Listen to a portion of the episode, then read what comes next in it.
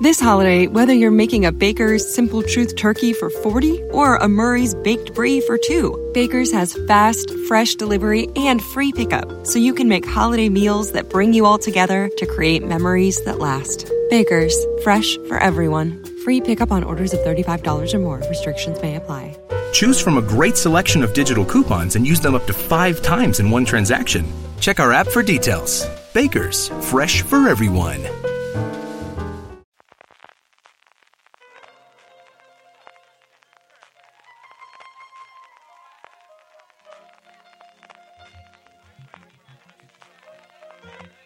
Estás escuchando Fuera de Series con CJ Navas.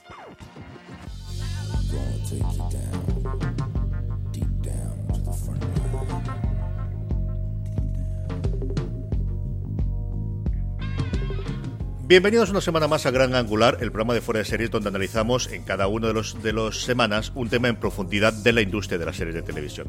Esta semana hablamos de episodios pilotos, esos primeros capítulos que sirven para marcar el tono de una serie e introducir la trama y los personajes.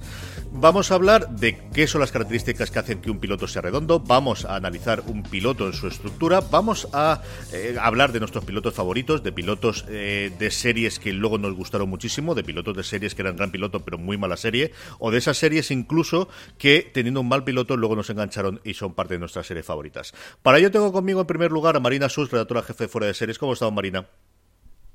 ¿Qué tal, CJ? ¿Cómo estás? Muy bien, pues aquí grabando en el Día de Todos los Santos, que siempre es un buen día para grabar estas cosas. Así que Y por otro lado, tengo a Álvaro Nieva, eh, que como sabéis es redactor de fotogramas y colaborador de Fuera de Series. ¿Cómo estamos, Álvaro? Muy bien, en pijama, porque acabo de salir de la cama muy recientemente para grabar hoy día festivo, pero bueno, es el amor por las series que tenemos.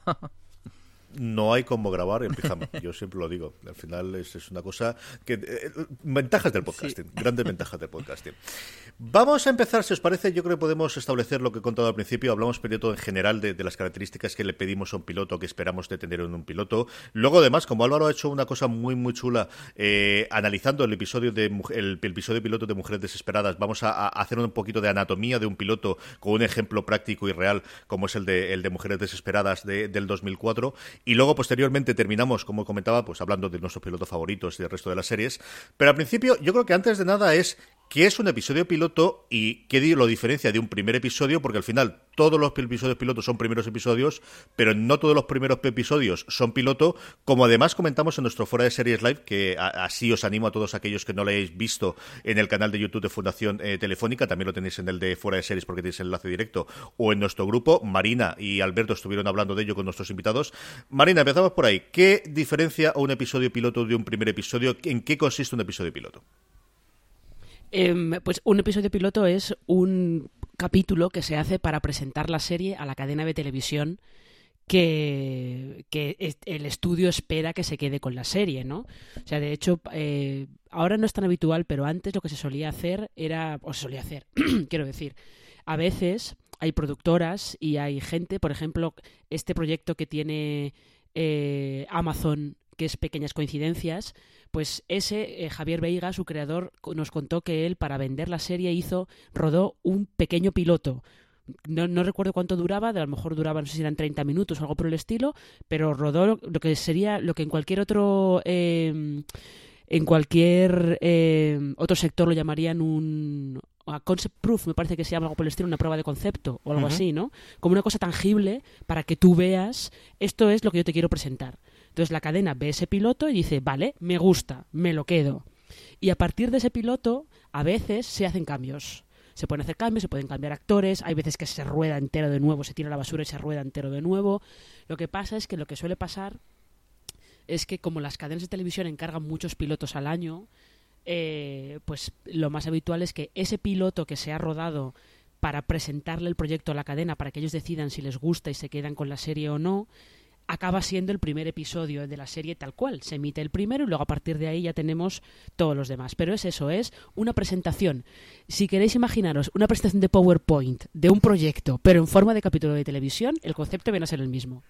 Es algo, Álvaro, que es eh, característico, siempre lo hemos hablado en relación con las cadenas en abierto americanas, que han tenido distintos momentos en el que era imposible tener una serie si no tenía un piloto previo, porque se lo habían vendido previamente a que ellos aceptasen el encargo. Luego tuvimos, acuérdate, una oleada de repente de tener encargos de series. Yo recuerdo la de Michael J. Fox, que luego se dio un delineazo brutal, que la encargaron eh, por completo, sin necesidad de piloto ni nada. Y luego las, las cadenas en cable y las plataformas nuevas de streaming, en las que hay de todo, ¿no? Ahí hubo una época en la que tenía la vanagloria de no, nosotros confiamos en el autor y lo que damos es directamente libertad para que nos dé la serie entera.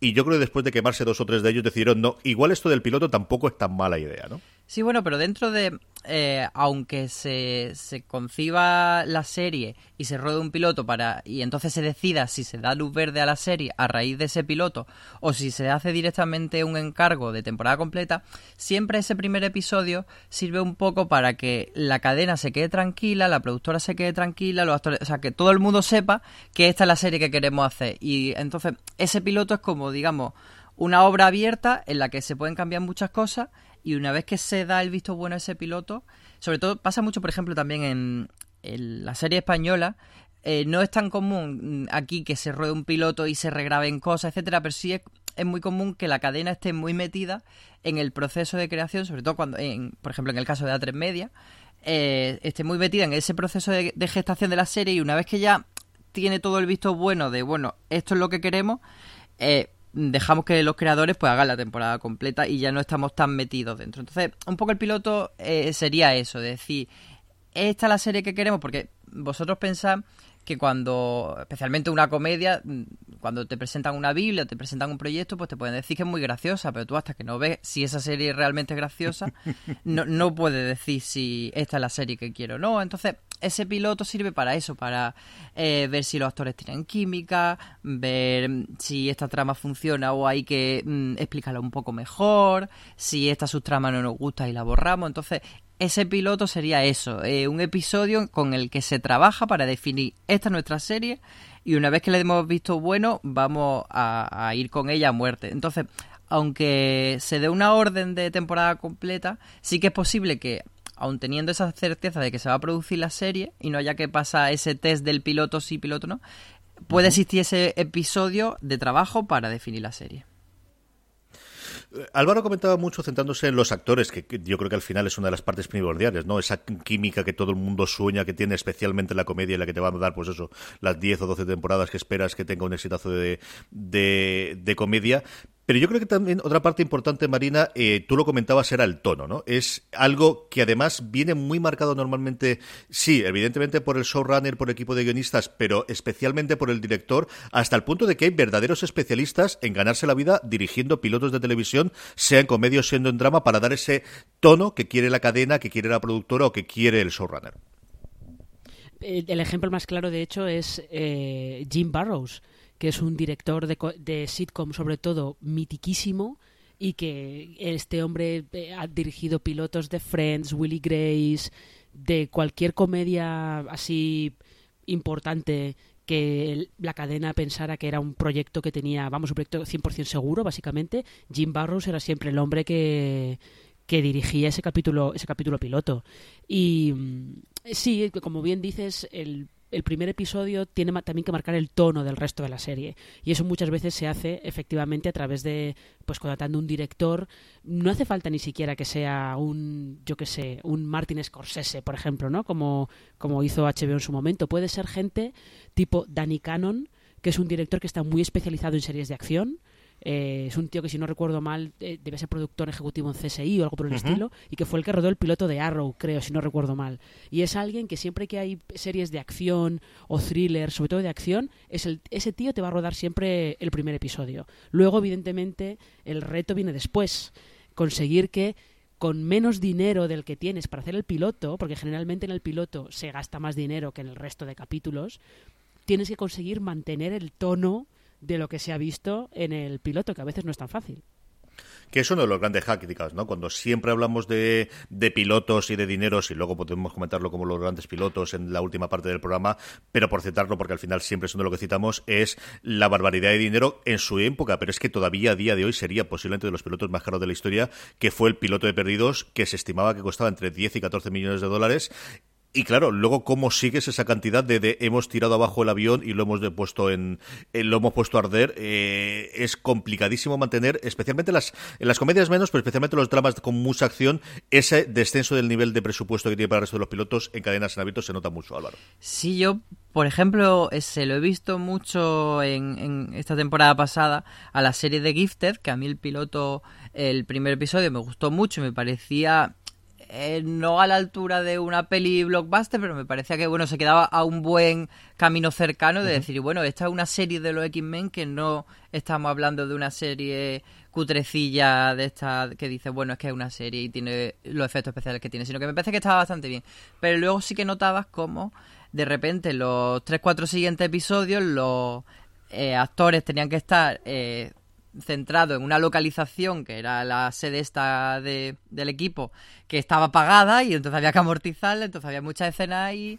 Eh, entonces se nota muchas veces eso, que, que hay una inversión muy fuerte en el episodio piloto y para prorratear el presupuesto, pues luego tenemos unos episodios un poco más justitos y ahí hay que tener cuidado con eso porque no, no puede pasar lo que llamamos los periodistas de tele de broma la pilotitis, que es eso, que es un piloto muy bueno y luego el bajón viene después y, y dejamos la serie en el episodio 3.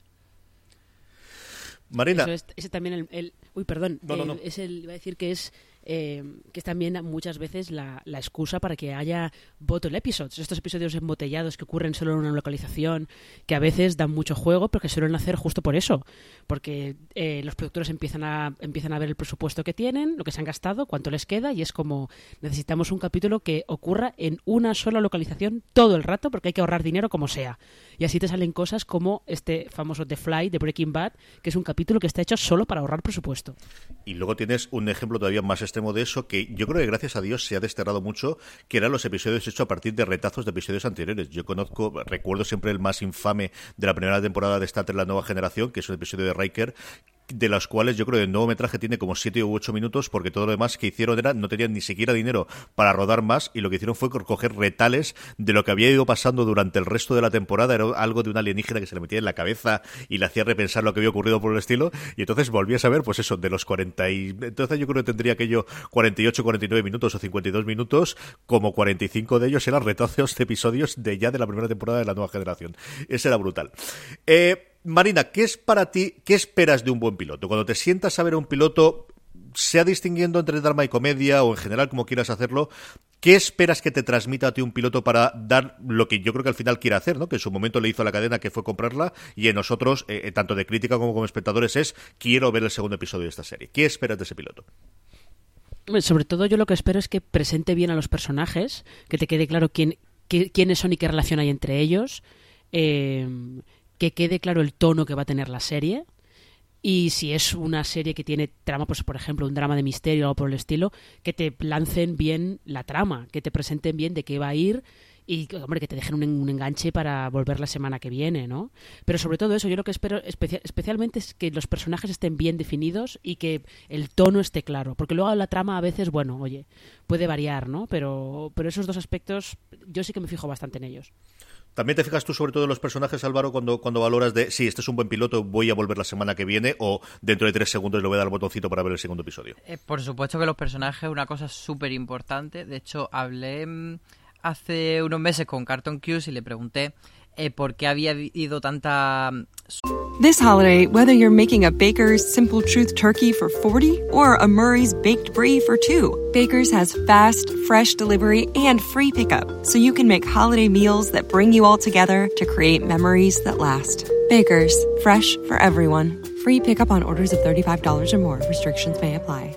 Choose from a great selection of digital coupons and use them up to five times in one transaction. Check our app for details. Baker's, fresh for everyone. Si estás buscando un buen podcast de análisis y debate en tu idioma, te invito a que escuches Pulso y Péndulo. Yo soy Carlos Curbelo. Y yo soy Fabiola Galindo. Todos los jueves analizamos temas de actualidad en Estados Unidos y Latinoamérica. Fabi y yo no siempre estamos de acuerdo, pero sí tenemos un objetivo común. Queremos servir como antídoto contra las noticias falsas y la polarización. Pulso y Péndulo. Busca nuestros episodios en Apple Podcast, Spotify o en tu aplicación favorita sucesora de Perdidos que no habían funcionado y él me decía que era esa la clave, que Flash Forward se perdía mucho en una premisa high concept, etcétera, pero que luego los personajes te importaban poco. Entonces, que lo que tenía perdido era que sí que los quería los personajes. Yo esto se lo podría debatir, la verdad, pero bueno, es un tema en el que debemos dejar a un lado. Pero yo creo que también otra cosa muy importante del, del piloto es que sea original. Si es una serie, por ejemplo, procedimental, cuál es su diferencial con respecto a los 100 millones de procedimentales que hemos visto antes, igual si estamos en una comedia de amigos, etcétera. Y luego, aparte de la premisa y el tono, es importante también que se marque, aunque eso el espectador no lo percibe tanto, el tema de la serie. Cuando hablo del tema de la serie me refiero a lo que hay en una capa por debajo. Eh, por ejemplo, en Friends, el tema de la serie, eh, más allá de que la premisa es un grupo de amigos que viven en Nueva York, etcétera, eh, ahí está un poco el tema del miedo a madurar o de, de cómo estamos enfrentándonos a ese tránsito entre los 20 y los 30 años y cómo vamos a hacer ese viaje desde que comenzamos la serie hasta que la acabamos, eh, justo si lo pensáis, en, cuando llegan ya a ese punto de madurar y unos se van a casar, otros van a tener hijos, perdón si esto lo consideráis spoiler, pero bueno, ese, ese tránsito de mm, hacia la madurez. Entonces ese tema sí que queda marcado en Friends, por ejemplo, cuando entra Rachel vestida de novia, cuando están todos hablando un poco de mm, cómo están eh, evolucionando su trabajo, etcétera. Entonces, o Los Sopranos no es solo una serie de mafia, sino una serie que está movida por el poder. Bueno, un poco ese tema que hay debajo también hay que verlo, aunque no sea tan evidente como la premisa. Me llama. Mira, esto que vas a contar, voy, voy a hacer aquí desde abuelo cebollete contar batallitas. Es que hace una semana estuvimos dando una clase, eh, bueno, eh, yo junto con Maxi Belloso y, Rodolfo Colomo, los mando un, saludo desde aquí, de una clase a la gente de, audiovisual de primero, de tanto del grado de comunicación audiovisual ahí en la UMH, la Miguel Hernández, donde trabajo yo, como en el doble grado de periodismo y audiovisual. Y le damos una clase además de pitching, que la idea era precisamente lo que contaba antes Marina, de vender la idea, o de lo que estamos comentando, de vender la idea, antes de que haya la parte audiovisual, de simplemente con el guion y con alguna ayuda de, algún pequeño teaser tenerlo. Y una de las cosas que más me llamó la atención, porque de verdad que no lo esperaba en la gente, y luego piensas y dices, claro, por esto se meten audiovisuales, todo el mundo, yo creo que escuchamos como 15 pits de los 15 que tuviesen la historia más o menos silvanada con sus giros, tenían el objetivo al final era hacer un corto de 6 minutos, ¿no? Con la problemática que tiene ello y lo que buscan. Yo creo que había 3, 4 historias muy bien elaboradas. Eso sí, los 15 tenían clarísimo cuál era el tema subyacente que querían tratar. Y es una cosa alucinante, porque yo jamás me pensaría, eh, empezaría contando la historia de esto, lo que quiero contar, y ahora voy a contarla a partir de ahí, sino tengo esta historia que me gusta y luego veremos por dónde desarrolla, pero sí que yo creo que es algo muy audiovisual y muy de creador, ¿no? De eh, tengo esta eh, conciencia o tengo esta cosa que me, de, me, por dentro y quiero hablar, y muchos de los temas eran evidentemente, como podéis imaginar, eh, sobre el mundo del adolescente, de lo que es ser adolescente en el 2018 y de los problemas que pueda encontrar, pero, pero me llamó muchísimo la atención ese tema que subyace que al final las grandes creaciones los tenemos. Álvaro Marina ha comentado también eh, uno de los, de los grandes bichos, ¿no? y hablando de hardware y hablando de ese high concept, que es quizás una de las... Es raro que salga perdido si no hablas automáticamente después del piloto de Flash Forward. Eso también es una cosa, es un mundo recurrente. Pero es cierto que ese eh, high concept, que quizá podemos hablarlo también del último parte, porque yo creo que es uno de los grandes problemas, es algo que ha ayudado, la idea del high concept es un concepto elevado una cosa que te vaya a enganchar una muy buena idea de partida, pero que quizás luego no tenga demasiado recorrido. Es algo que hemos visto recurrentemente, especialmente en cadenas en abierto americanas, que es algo por lo que ellos contratan series, pero que quizás después no le va a poder dar los ciento y pico episodios que ellos piden. Es que es, complicado. O sea, fijaos, por ejemplo, de los estrenos de este año, fijaos en Manifest. Por ejemplo, Manifest es una serie eh, high concept total, porque tienes a los, pasajeros de un avión que de repente desaparece de los radares y cinco años más tarde el avión aterriza como si no hubiera pasado nada. Para todos los pasajeros han pasado pues dos horas, tres horas, lo que, durara el vuelo originalmente. Para el resto de la gente que estaba en tierra esperándolos han pasado cinco años y medio. Ya, tenéis, ya tienes ahí el high concept. Claro, la cosa es cómo consigues que eso te dé para una serie, que no te dé para una película de dos horas, sino que te dé para una serie que como mínimo tiene que aguantar 13 capítulos. Eso es como mínimo. Ahí es donde entraba lo que, lo que decía, lo que decía antes Álvaro, de que tienes que tener unos personajes que puedan aguantarte eso. Porque eh, luego eh, puedes ya sacarte la trama, puedes meterte trama como quieras, pero los personajes tienen que aguantar eso. Si la gente se aburre de ver a los personajes y le parecen que son un aburrimiento, que no, que no están aportando nada, o que los conflictos que tienen son, son bastante coñazo, eh, la serie no, no va a poder aguantar. Y es lo que le pasaba exactamente a Flash Forward. Tenía una idea muy... Eh, muy resultona y muy pintona, ¿no? Que era esta idea de que de repente todo el mundo se desmaya durante, no, me acuerdo cuántos segundos eran, un minuto y algo, algo por el estilo, y tienen visiones de su futuro.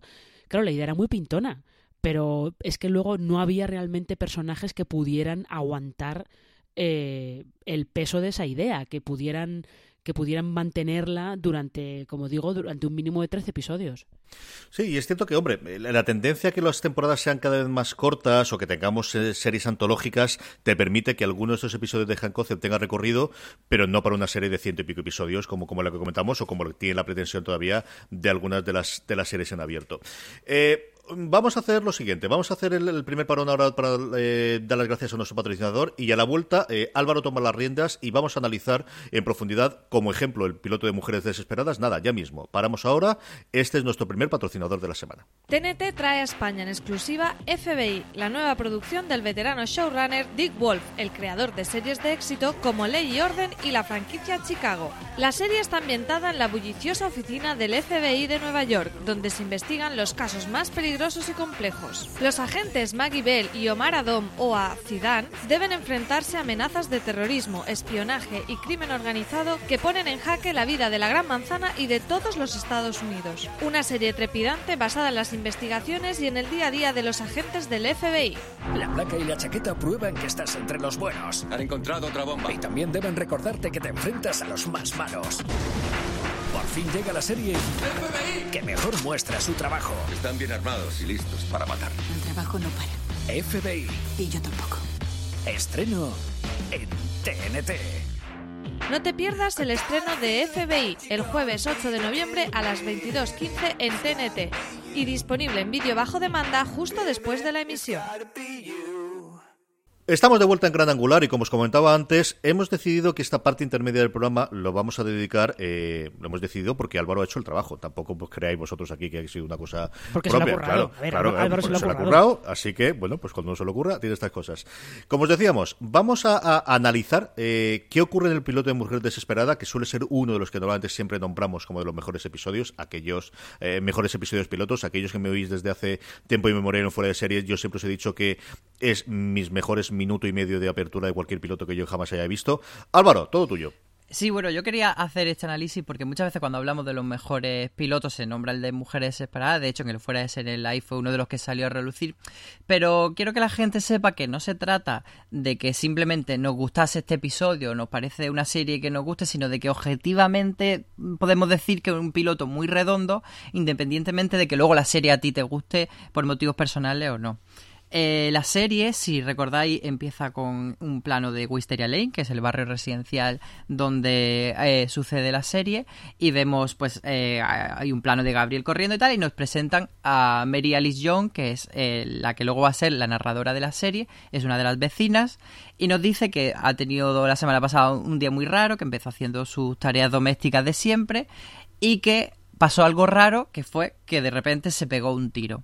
Ese tiro que se pega a Mary Alice Young es el detonante de la serie y mm, produce una sorpresa muy grande en el espectador y sucede en el minuto 1 y 10 segundos.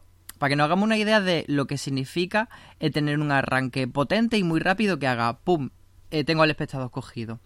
Y eso ya eh, no solo es un golpe de efecto, sino que nos presenta el tema de la serie, que es las apariencias, como en un barrio residencial todo puede parecer idílico, pero luego hay mucha mugre debajo, mucho secreto y mucha oscuridad. Entonces eso ya está presentado en cuando vemos su vida ideal y cuando vemos que se pega el tiro. Luego esa escena sigue y vemos que su vecina, que se llama Marta Huber, escucha el ruido, va a su casa con la excusa de devolverle una batidora y descubre que está que ha muerto su vecina, vuelve a casa, llama a la policía y entonces eh, decide que le quita la etiqueta de propiedad de Mary Alice a la, a la batidora y se queda con la batidora. Entonces la voz en voz de Mary Alice dice que Marta Juve se caracteriza por verle el lado positivo a todo.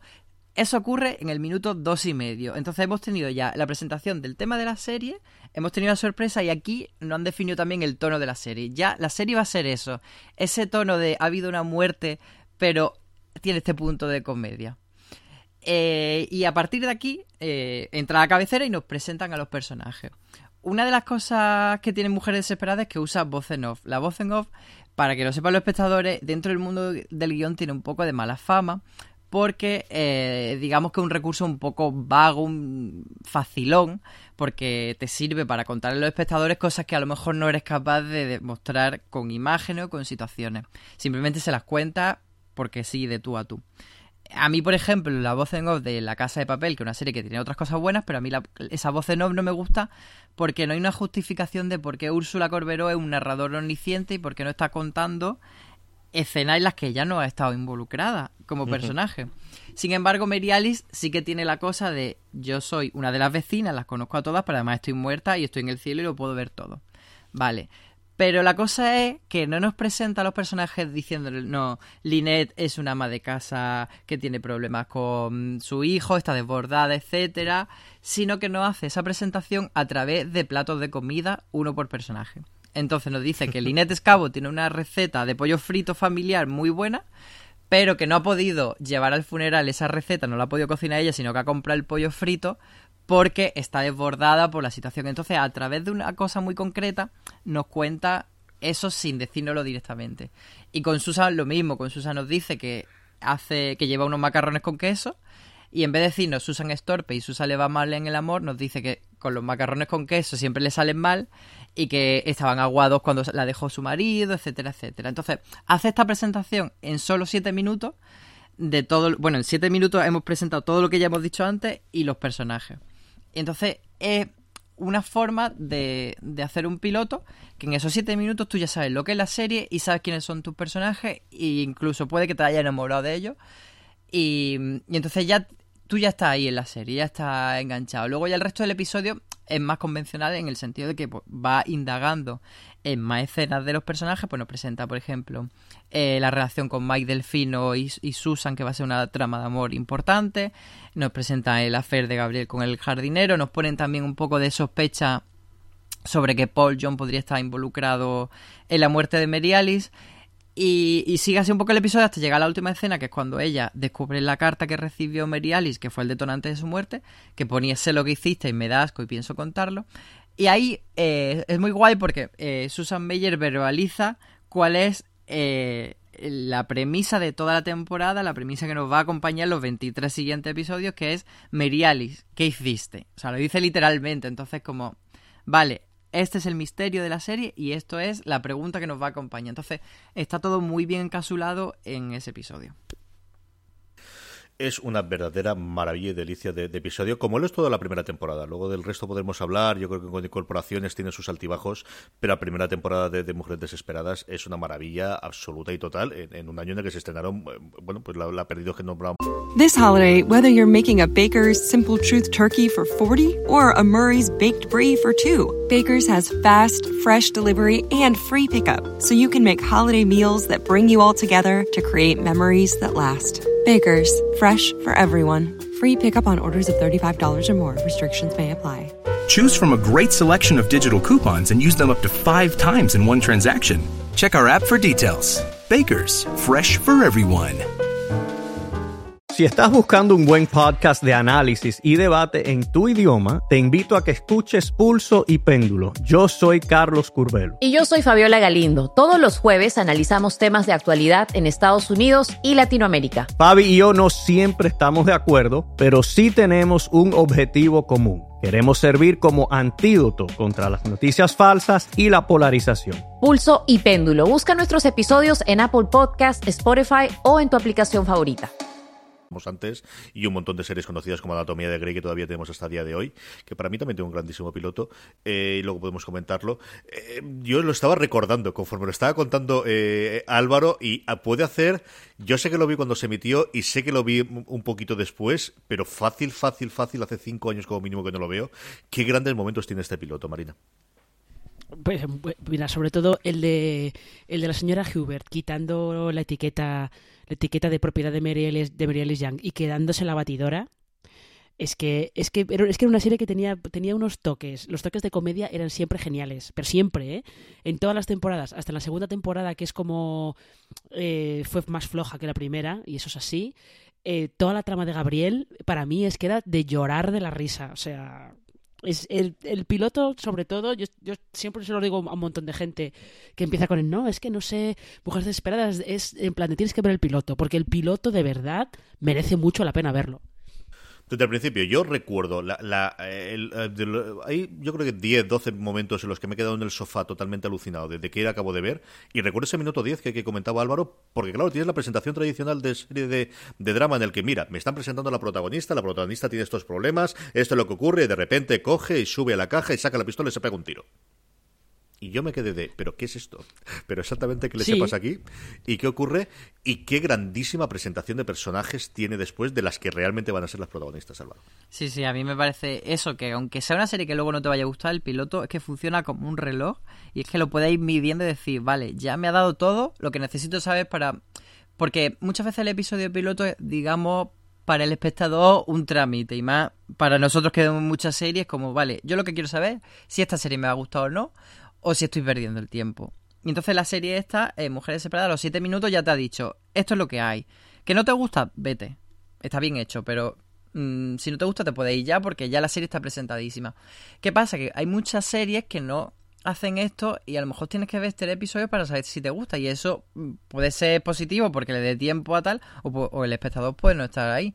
De hecho yo es uno de los males que le detesto ahora a alguna serie de Netflix eh, yo viendo Maniac, eh, me, a mí Maniac me está gustando, no la he acabado todavía la primera temporada, pero la estoy viendo porque alguien me ha recomendado que la vea y, y, me voy a fiar de su criterio. Pero Maniac, a mí el primer episodio me parece un poco la nada, no tiene un elemento de enganche súper fuerte y creo que el, lo que para mí el, ese elemento de enganche está al final del segundo episodio.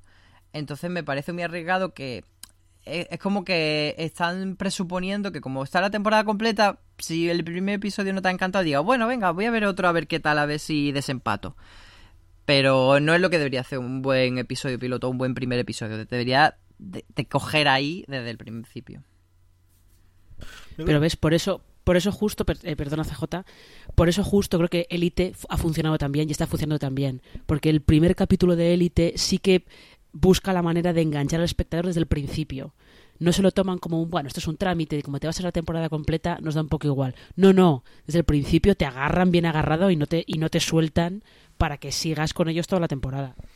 Vamos a seguir hablando de, pilotos que nos enganchan, de pilotos que nos gustaron aunque luego las temporadas no nos gustasen, o de series que nos gustaron aunque el piloto no nos gustase en la última parte del programa. Antes de ellos, paramos un segundo para dar paso a nuestro segundo patrocinador de la semana. Nada, volvemos enseguida. En 1607 los hombres colonizaron América. Doce años después, ellas desembarcaron en las costas del Nuevo Mundo. Jamestown, la nueva producción de los creadores de Downton Abbey, llega a Cosmopolitan Televisión. Tres mujeres que en el siglo XVII llegaron a esta colonia británica en la salvaje e inexplorada Virginia para empezar de cero.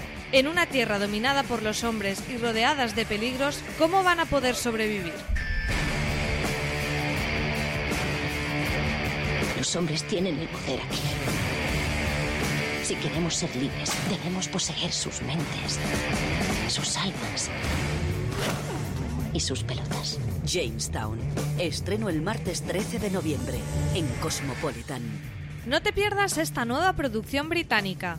Y recuerda que una vez emitidos, los episodios estarán disponibles para que los veas cuando quieras y donde quieras en los servicios de vídeo bajo demanda de tu operador.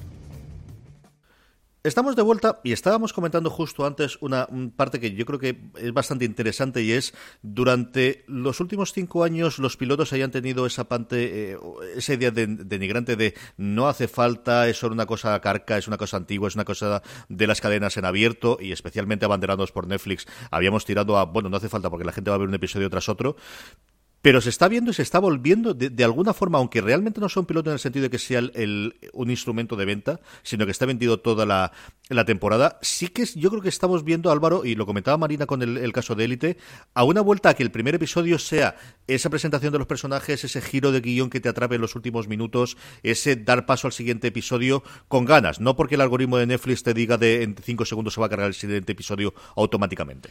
Claro, pero es que eh, tenemos que pensar que no se trata solo de convencer a ejecutivos, se trata de convencer a todos los espectadores potenciales. Y entonces Netflix tiene, mmm, como cualquier cadena, que conseguir eso, que, que tú digas, ay, voy a echarle un ojo a esta serie. Y que tú cuando acabe el primer episodio quieras darle al botón de ver más o no.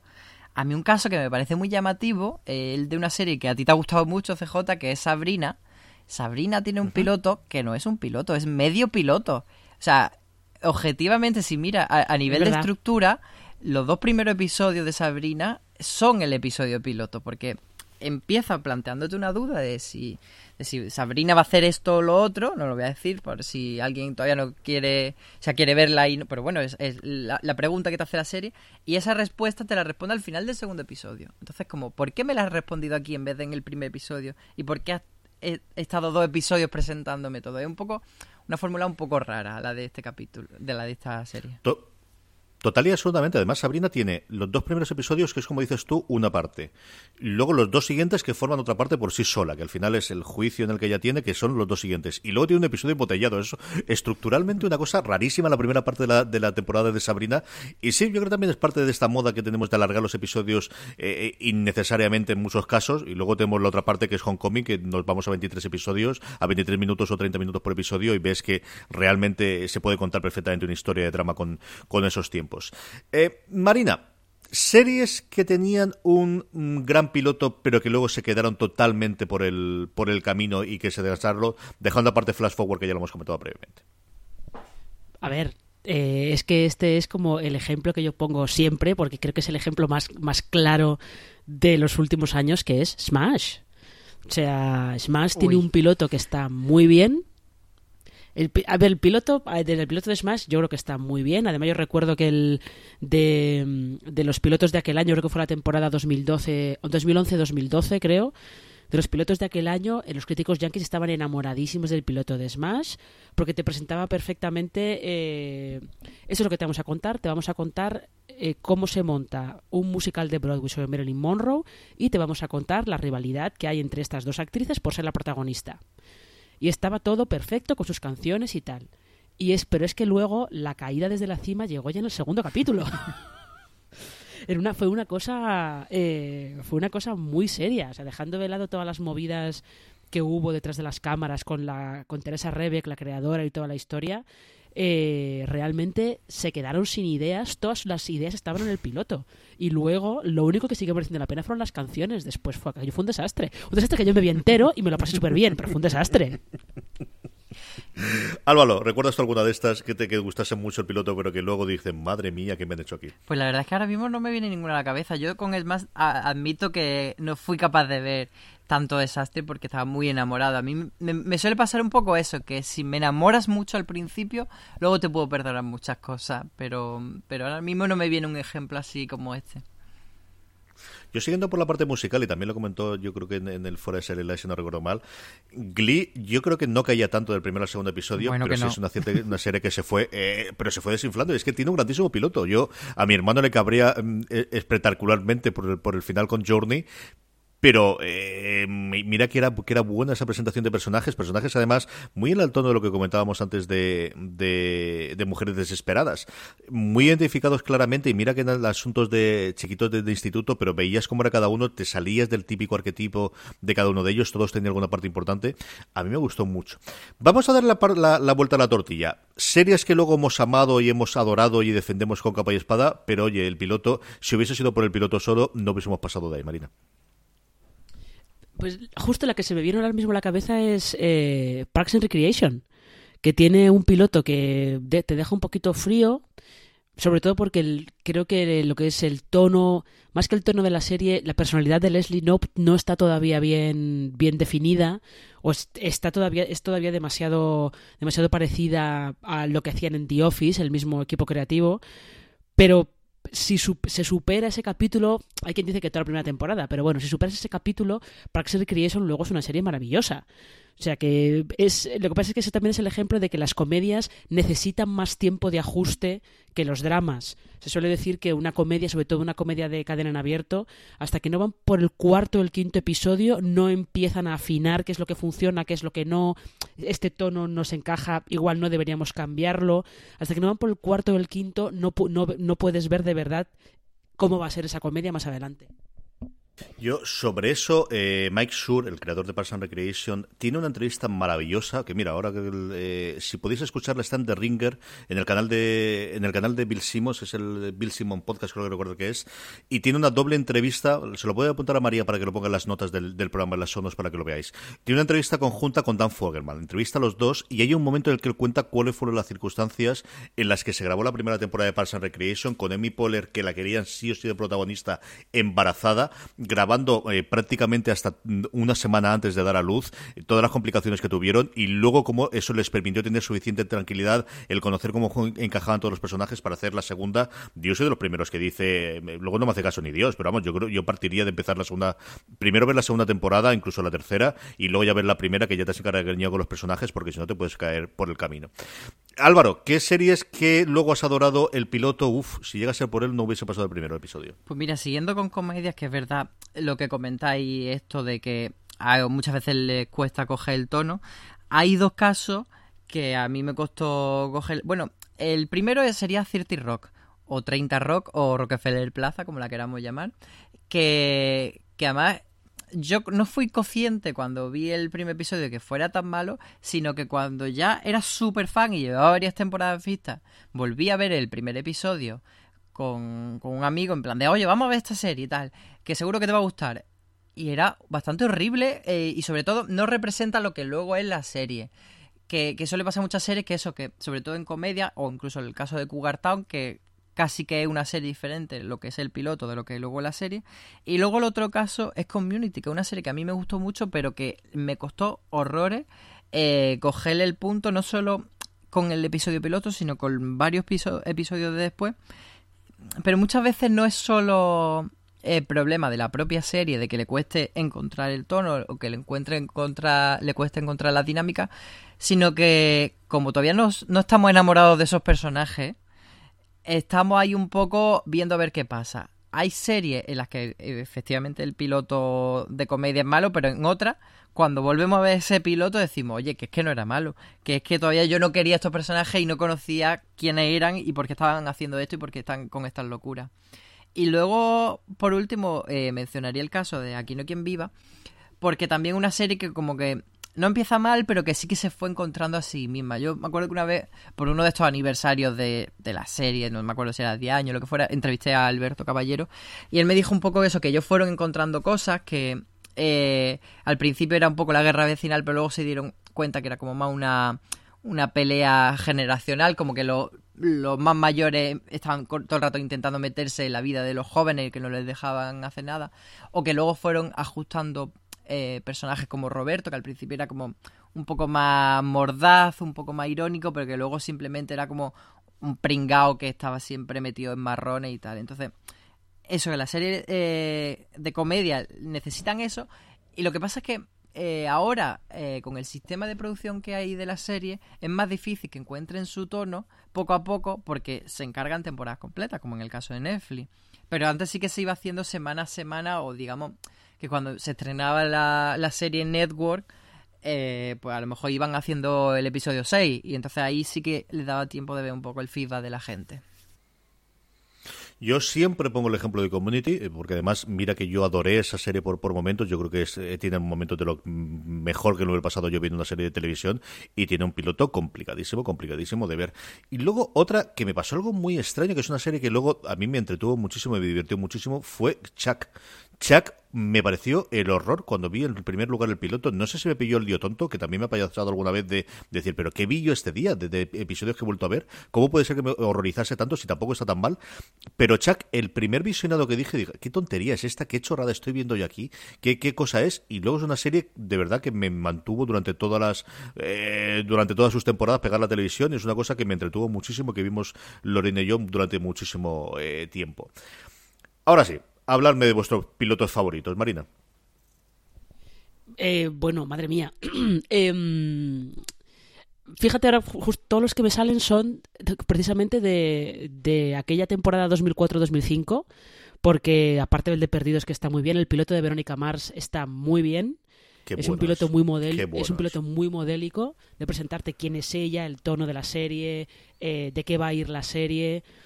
Eh, Estoy intentando pensar algún piloto más reciente que no sea que no sean los que siempre se citan, pues tipo eso, mujeres desesperadas, CSI, urgencias, que ya los mencionamos todos con el con el, fuera de series live, pero mira, lo que estoy justo estoy pensando uno, lo que pasa es que casi se diría que es más primer episodio que piloto, pero que es el primer capítulo de, de Life on Mars, pero de la Life on Mars británica que tiene un primer capítulo que eh, es también como muy modélico en cuanto a presentarte todo, quién es eh, el protagonista, qué le ha pasado, eh, presentarte el choque el choque cultural cuando se encuentra de repente que ha viajado 30 años al pasado, funciona muy bien y además tiene una utilización de, de la música y sobre todo de esa canción de David Bowie que, que está muy bien. Estoy intentando pensar algún, algún piloto así más reciente que me haya que sea de mis favoritos, pero ahora mismo ahora mismo no se me ocurre. Si, si me acuerdo de alguno, os lo, os lo diré así. Ah, mira, me acabo de acordar de uno, el de Damages. También era un gran piloto. Sí, mira, esa es una de las series que a mí poco a poco me fue decepcionando después conforme fue la, evolución. Álvaro, ¿Cuáles son tus pilotos favoritos? Yo he de confesar que lo mencioné antes Marina, que cuando vimos el piloto Smash yo dije, esto es de Oscar. Porque a mí es que... Sí, es que nos engañó a todos. Me gustó muchísimo. Yo es verdad que, que, luego aguanté bastante bien la primera temporada, pero bueno, sí que es verdad que, que tenía esa pilotitis. El piloto de American Horror Story, aunque podríamos decir que esto ya sería otro debate si todas las temporadas tienen su propio piloto, eh, voy a referirme al de la primera temporada, me parece que, que está muy bien para sentar las bases de, de, la serie, de la mitología, de ese tono que es terror pero que también tiene comedia. Eh, está muy bien ese piloto. Y luego, por poner algo así como más, más de ahora, yo voy a decir que el piloto de Hilda a mí consiguió enamorarme. Tú sabes, CJ, que los dos le tenemos mucha amor a esta serie, que para quien no lo sepa, una serie de animación reciente de, de Netflix sobre una niña que vive en un universo así donde hay criaturas mágicas y tal, en un, pueblecito. Y, a mí me gustó mucho, aunque sí que es verdad que, que, le pasa como a Sabrina, que también va como por de dos en dos los episodios, pero es una serie que te, que te enamora de muy prontito. Es una serie deliciosa, es decir, si tenéis eh, hijos, sobrinos, nietos, lo que sea, no tenéis excusa para verla. Si no lo tuviese, yo también la vería. O sea, yo creo que es una serie para ver, es encantadora. Ocurre, como dice Álvaro, adapta las, las, eh, los cómics originales prácticamente a dos episodios por, por cómic, así que las, historias se suelen cerrar de dos episodios en dos, pero es una verdad de la delicia de, de, animación y de relato y de, de, compañerismo y de amistad y de fantasía y de, la relación con la madre. Es una, preciosidad de, serie. Yo voy a contar dos eh, bueno, para el top que he hecho con mi padre y con mi hermano tenía como 50 series más o menos para poder elegir. Voy a contar primero porque es tan complicado encontrar un buen episodio piloto de, comedia. Y sí, es el ejemplo clásico, es el ejemplo que se pone siempre, pero es que Modern Family, y es cierto que ha pasado mucho el tiempo y que ya la sociedad no es la misma que había en ese momento, pero cuando se estrena Modern Family, que de hecho mm, tú y ABC hizo una cosa que es extraña, que es poner todo el episodio completo en los upfronts, en el momento de la venta ante los eh, las agencias de medios, en las agencias de comunicación que le iban a vender, le pusieron el piloto completo de la confianza que tienen en él, y es que era un episodio redondo. Es un episodio que funcionaba extraordinariamente bien. Yo creo que más reciente, This Is es un episodio piloto también y tiene tonos muy similares, o mejor dicho, alguna de las de los enganches muy similares a la que tenía Mother Family. Y yo quiero reivindicar posiblemente el piloto que más veces he visto, eh, desde luego recientemente y posiblemente en mi vida, que es una serie muy minoritaria de Amazon que se va a estrenar su segunda temporada dentro de nada, que es Patriot. Patriot es un nombre espantoso para una serie al nivel más o menos de Terriers, que siempre comentan la gente de FX que a lo mejor una de las cosas por la que se canceló y por la que no tuvo más eh, gente es porque la gente pensaba que iba a haber algo de perritos y luego tenías una historia de dos perdedores. Claro, cuando vas a ver Patriot, yo la imagen que tienes es pues un militar eh, cacha salvando a América como si fuese esto una película de acción de los años 80 en plan John Rambo. Y lo que tienes es una comedia de humor negro negrísimo, pero vamos, todavía más por encima de mujeres desesperadas, sobre espías. Eh, la gente, Tim Goodman, el, el, crítico jefe de Hollywood Reporter, él nunca le llama Patriot a la serie, le llama espías tristes, le llama Sad Spice, y es cierto que es una serie mucho más así, de relaciones familiares, porque al final es la relación de el protagonista con su padre, que es el jefe, un jefazo de la CIA y el que le meten todos estos embolados, y su hermano, que es, bueno, pues al final el hermano pequeño que al mismo tiempo es representante del, del Parlamento del americano, del es congresista, es un piloto es imposible que veas ese piloto y no ames o odies la, la serie. Es una presentación de personajes maravillosa, tiene cuatro o cinco tonos, sobre todo cuando canta las canciones que, que le da por componer al protagonista, mm, que a mí me, me pareció, y, yo confieso que es una serie muy creada para mí, es decir, tiene prácticamente todas las cosas que puede gustar en la serie, pero si estáis escuchando esto y no lo habéis descubierto ahora, ahora que además casi todo el mundo tiene acceso a Amazon Prime Video, acercaros a ella, de verdad, no os dejaré indiferentes y al menos podéis encontrar una muy muy buena serie que os pueda gustar, este Patriot. ¿Alguna eh, serie más que esperábamos otra cosa del piloto? ¿O eh, qué hacemos con la, con la serie de antológica que contaba Álvaro? ¿no? Eh, ¿Esperamos que tengan un piloto todas las temporadas o como esto ya funciona por delante, no le pedimos mucho más, Marina? Hombre, realmente no es que tengan que tener un piloto nuevo todas las temporadas, pero sí que tienen que tener un primer capítulo que que eh, haga que vuelvas la semana que viene, porque al fin y al cabo te están contando una historia nueva. Eh, ahora estoy pensando yo en American Crime Story, por ejemplo, y cuando se estrena la segunda temporada, el primer capítulo del el asesinato de Gianni Versace necesitaba ser un piloto nuevo, y eso que es una y eso que esa temporada está pensada más serializadamente que, que la de OJ Simpson, ¿no?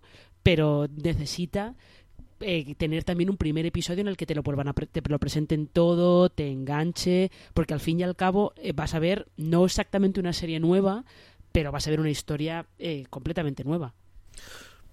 Esperamos que tengan esta y las miniseries, Álvaro, porque además eh, ahí como tenemos el Toto Revolutum de por un lado las series británicas con tres episodios, las otras con seis. Ahora que precisamente hemos hablado durante la última semana mucho de guardaespaldas, de The Bodyguard, mira que es una serie solamente de seis episodios, pero sigue teniendo un primer episodio tremendamente potente, muy de lo que le pedimos a cualquier piloto. Sí, claro, las miniseries no se pueden salvar de, de la necesidad de enganchar al espectador, da igual que me vaya a contar tu historia en tres episodios que en 20, que yo voy a decidir por el primer episodio si me quedo contigo o no, así que ponme toda la carne en el asador. Yo, fíjate, mira, quiero eh, mencionar otro, no un piloto, sino una forma de hacer piloto que se hace aquí en España, que es, digamos, la fórmula bambú. Eh, La productora Bambú te puede gustar más o menos los pilotos que hace, pero tiene una cosa muy interesante que es que siempre suele eh, empezar con una escena muy impactante y una escena así como muy grandilocuente. Por ejemplo, en, en Gran Hotel era una fiesta en el hotel en el que se hacía la... mm, como que inauguraban la electricidad en el hotel, por primera vez iban a encender la bombilla en el hotel. Entonces, otras veces como una escena en una estación de tren antigua, siempre es como un guau, algo que te deje enganchado y luego ya te Ah, metes la... ah, bueno, claro, en el- Sí, dime. Ay, perdón Álvaro, yo decir que en Las chicas del cable es justo el, el intento de robo este que hace eh, Blanca Suárez. Sí, siempre es como una escena muy llamativa y luego ya te corta, eh, te mete los créditos y ya pues te presenta a los personajes, va como ya ralentiza un poco y va más poco a poco, pero siempre tiene ese escenón y me parece bastante interesante porque algo muy positivo para un piloto decir en plan de mira te he sorprendido, te he mostrado algo eh, visualmente muy atractivo, algo muy interesante y luego ya te voy a contar de qué va la serie. Incluso Bambú hace mucho de presentarte en el primer episodio como lo- la pareja protagonista, por ejemplo, sea una historia de amor o las cuatro protagonistas en el caso de la chica del cable, y luego ya ramifica y mete muchos personajes. Belve empieza con, una, con un primer episodio que está muy centrado en la historia de Alberto y Ana, pero luego hay chorrocientos personajes que se va abriendo así esa ramificación a lo largo de la temporada. Entonces, es una forma interesante de, de presentar una historia. Pues hasta aquí ha llegado este gran angular en el que hemos hablado largo y tendido de pilotos. Tendremos más contenido sobre pilotos esta semana en Fuera de Series, incluido ese top que os comentaba en el que, bueno, haremos nuestras series eh, favoritas. Marina Such, mil millones de gracias por haber intervenido en este gran angular. Un placer como siempre. Álvaro Nieva, eh, un placer como siempre tenerte aquí. Muchas gracias. Y a todos vosotros, gracias por, por escucharnos. De nuevo, recomendaros que veáis o, ya- o- escuchéis el Fuera de Series Live eh, del eh, pasado mes de octubre, en el cual, bueno, pues eh, septiembre, perdonadme, que Marina y Alberto dedicaron la sección central a hablar precisamente de los pilotos. Sabéis que tenéis mucho más contenido en fueradeseries.com, mucho más contenido en nuestra cadena de podcast. Gracias por estar ahí. Como siempre, recordad, tened muchísimo cuidado ahí fuera.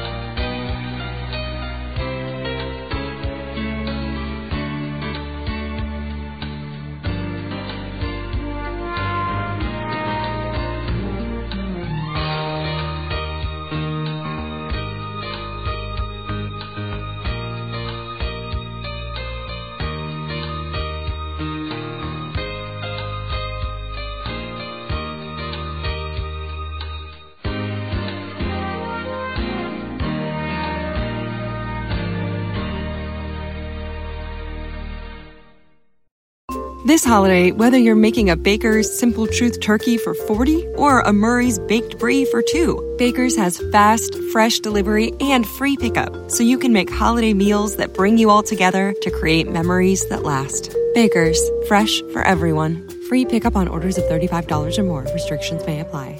Choose from a great selection of digital coupons and use them up to five times in one transaction. Check our app for details. Bakers, fresh for everyone.